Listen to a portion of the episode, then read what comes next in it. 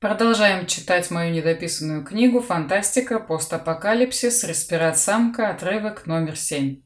Самка еще раз улыбнулась мужчинам и, погладив стекло, тонкими пальцами вернулась к резервуару. Мужчины завороженно наблюдали, как ангельски красивая мутантка медленно погружается в минеральный раствор и закрывает глаза. «Что это было?» – потрясенно спросил Курт. «Мне кажется, она нас поблагодарила за спасение», – пожав плечами, предположил Сантьяго. Курт вытер пот со лба и пробубнил. «Сначала чуть не укокошила всю команду, а потом благодарит, что поймали». Какая ранимая и противоречивая натура. Капитан открыл дверь в коридор и хотел выйти, но Сантьяго спросил. «Ты уверен, что хочешь ее продать?» Курт тяжело вздохнул и обернулся к другу. «Понимаю твои чувства. Самка действительно прекрасна, но стоит тебе отключить защиту, как эта красотка отправила бы тебя в мозговой нокаут без малейшего сожаления.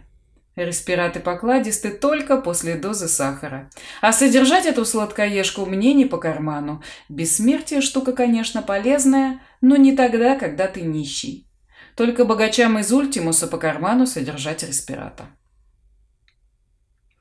С этими словами Курт удалился, оставив друга любоваться безупречной красотой самки-мутанта.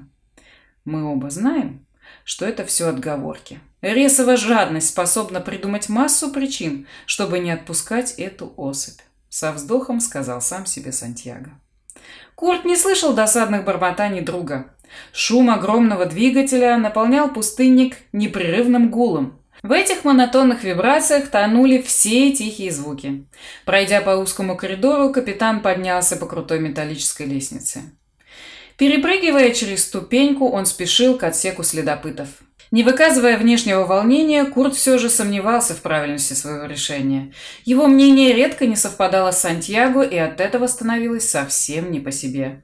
«Как дела? Толпы разъяренных респиратов не видно?» Добравшись до следопытов, спросил капитан. «Вокруг один ресов песок», — ответил подчиненный. «Вокруг? Да он повсюду, во рту, в ботинках, даже в тру», — отозвался второй. «Ривер, избавь нас от этих интимных подробностей», — брезгливо фыркнул третий. «Ничего, Ривер, доберемся до суба и вытряхнешь свои подштаники», — насмешливо сказал капитан.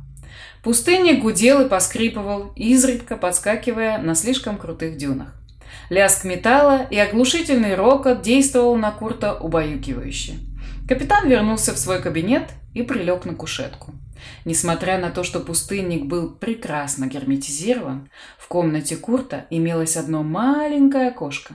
Оно обошлось мужчине в целое состояние. Толстая линза со встроенным оптическим фильтром исключала ожоги от ультрафиолета и разгерметизацию, давая при этом небольшой обзор без потери реальных цветов. Каждый раз, засыпая, Курт вспоминал фотографии планеты Земля до экологического коллапса. Небо на тех снимках было синеватым, пейзажи сочно-зелеными. Глядя в багрово-фиолетовый купол истерзанной атмосферы Земли, сложно было поверить в то, что когда-то она была нежно-голубой. Что же касается красно-рыжего песка, то теперь он метался повсюду. Только Ультимус, в котором Курту посчастливилось побывать, напоминал человечеству о том, что фотография голубой планеты не подделка. Благодаря былым достижениям науки и техники над ним сохранился озоновый слой, и состав воздуха приближенный к идеальному. На улицах этого роскошного города есть трава и высокие деревья, каких не увидишь в подземных городишках. Ультимус – единственное место на планете, где самостоятельно растут деревья. Флора стала драгоценным источником кислорода, как, впрочем, и респираты. Траву, кусты и даже деревья люди выращивали под землей и берегли как сахар. Сквозь маленькое круглое окошко капитан видел, как клонится к горизонту ярко-багровый диск солнца. После экологического коллапса это светило обозлилось, на смену теплым ласковым лучам пришла радиация. Озоновый слой больше не охранял людей от пагубного излучения. Отняв у разрушителей планеты мункулокорпускулярные волны, о существовании которых ученые узнали уже после коллапса, обиженное Солнце обрекло людей на вымирание.